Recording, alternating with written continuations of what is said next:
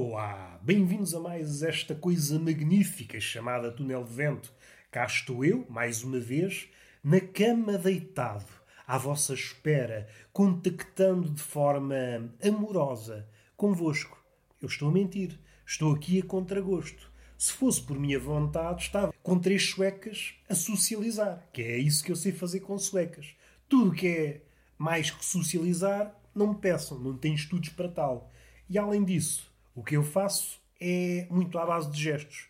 Não me peçam para falar em sueco, eu não tenho estudos para tal. Espero que as suecas compreendam as minhas limitações. E não digam na sua língua, é pá, não vim cá para isto. Eu estava à espera de socializar com um homem de miolo graúdo e vai saber é só um palerma. É o tipo de coisa que ofende. Eu às vezes aparento eu às vezes tenho esta postura de pessoa rija que aguenta tudo, é imune a críticas, mas há dias, é importante confessar, em que estou mais frágil. Há dias que basta apanhar uma crítica suave para desmoronar. E eu tenho que ter cuidado, que o mundo está carregado de venenos. Suponham a seguinte situação: eu estou no pico da fragilidade, confrontado com esta ideia de que sou um palerma, posso ruir Sou uma espécie de edifício que foi dinamitado. Sou essa imagem, um edifício a cair. Por isso tem que ter muita cautela. E é por essas e por outras que eu saio à rua com um escudo, que é como quem diz, vestido de banana, que assim nada me penetra. Salvo seja, salvo seja, que nós não queremos chatices. Vamos respirar fundo. Foi o início possível, se me orgulho dele. Duvido, mas não me queria alongar. O que é que importa referir? Quer dizer que a pandemia anda aí, forte. Houve uma altura que nós pensámos: epá, está a fraquejar, nós estamos a ganhar a luta contra a pandemia. Pensava-se, não se dizia, não se verbalizava, porque às vezes fica mal. Imaginem que estão numa taberna, pousam a caneca na mesa e dizem: epá, estamos a ganhar a luta contra a pandemia. Ninguém vos leva a sério. Mais vale chamar filho da puta ao árbitro mesmo com a televisão desligada, mesmo que não haja jogo a decorrer. Fica-nos melhor. Agora, dizer isso, somos logo olhados de lado. E nós não queremos isso. Nós temos um coração que está frágil, está quebradiço e que pode não resistir a um olhar de desdém. Dicas que eu lanço, não é só as influências. Não é só as influências que gostam de pôr legendas positivas e inspiradoras de modo a acompanhar ali umas tetas rechonchudas. É um belo contraste. Teta rechonchuda, que inspira à sua maneira, e depois legenda que inspira de outra forma. Uma inspiração via mamassal que se auxilia na legenda, na palavra escrita. E tudo isso é muito bonito. Parece um casamento feliz, teta e palavra escrita. Há o casamento entre a poesia e a pintura, mas se calhar não é disparatado falar neste casamento entre a teta e a palavra escrita.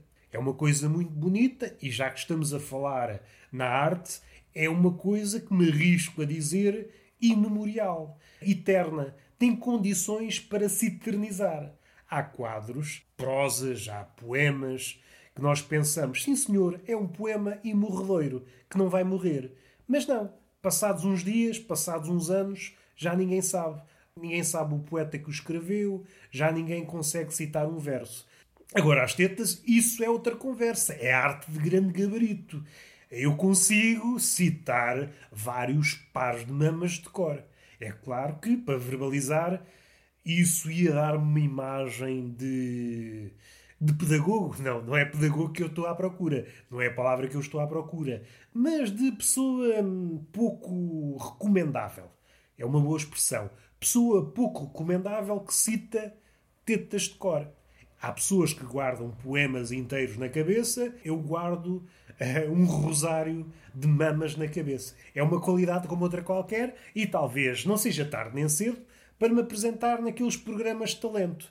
Chego-me à frente, o júri, qual é o seu talento? O meu talento é citar mamas de cor. E a multidão vai ao rubro. O Messias! Aí está uma qualidade que eu gostaria de ter. Citar mamas de cor.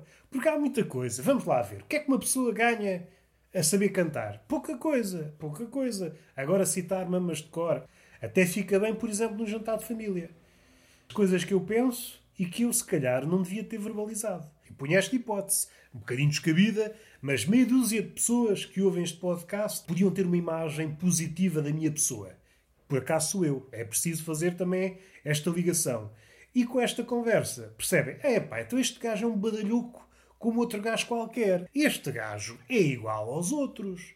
E eu aqui estou a adotar aquela postura de feminista do Twitter. Os homens são todos uma merda. Os homens são todos uma merda. Este tipo de ideia que propala o amor. Como vocês podem ver, se há coisa que salta à vista nesse tom, é o amor. Vou dar outro exemplo. O que é que salta à vista da frase seguinte? Eu vou-te matar, meu cabrão. O que é que salta à vista? Amor. Se nós exprimirmos a frase, o que sai é amor. E é muito isto que acontece no Twitter.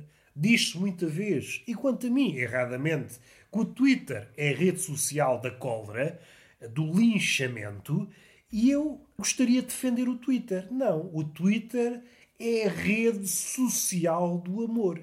Temos que ver que o amor está muito próximo da raiva. O amor é violento. O amor, quando existe, é violento. E então, se calhar, não é descabido.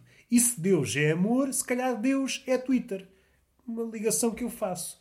O Sr. Papa está muito interessado a lançar frases motivacionais que parecem ter sido escritas pelo Gustavo Santos, mas depois esquece de fazer essas ligações. Ok, Deus é amor. Rede social, Twitter também é amor. Então Deus é o Twitter. Não pode ser, não pode ser. Deus é omnipotente. Se ele quiser, é o Twitter. O que é que lhe impede? Nada o impede. Vamos lá ver também como vocês, às vezes, são um bocadinho curtos de cabeça. E está feito. É o podcast possível. Beijinho na boca e palmada pedagógica no rabo. Até à próxima.